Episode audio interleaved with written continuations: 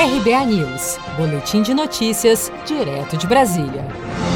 O Tribunal Superior do Trabalho decidiu na tarde desta segunda-feira pelo fim da greve dos funcionários dos Correios e o retorno imediato ao trabalho a partir desta terça-feira, 22 de setembro.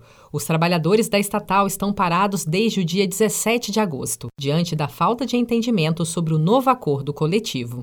Por maioria de votos, os ministros da sessão de dissídios coletivos do TST consideraram que a greve não foi abusiva, como entendeu a relatora do processo, ministra Kátia Magalhães Arruda. Entendo, na mesma lavra do, do, do que disse o, o representante do Ministério Público, doutor Flores, que a greve não é abusiva, foi a única alternativa encontrada pelos trabalhadores diante do impasse que lhes foi apresentado qual o impasse da retirada de praticamente todos os direitos que construíram ao longo das suas histórias.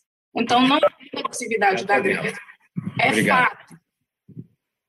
É fato que existiram algumas situações e que foram narradas pela ST, como fechar algumas portas para que não entrassem trabalhadores. Existem situações peculiares, mas entendo que essas questões elas são secundárias diante da importância do caso que estamos a julgar.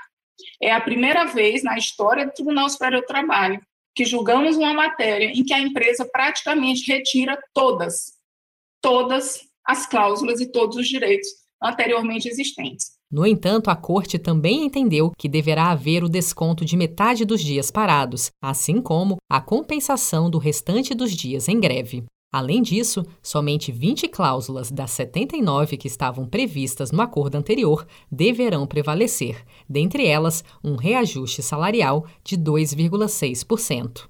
Durante a audiência, os advogados do Sindicato dos Trabalhadores dos Correios afirmaram que a empresa não está passando por dificuldades financeiras e que a estatal atua para retirar direitos conquistados pela categoria, inclusive os sociais, que não têm impacto financeiro. Já os representantes dos Correios argumentaram que o caixa da empresa, já fortemente impactado pela pandemia, não suportaria a manutenção das cláusulas do acordo anterior, as quais gerariam um rombo de cerca de 294 milhões de reais nas contas da estatal. Se você quer começar a investir de um jeito fácil e sem riscos, faça uma poupança no Sicredi.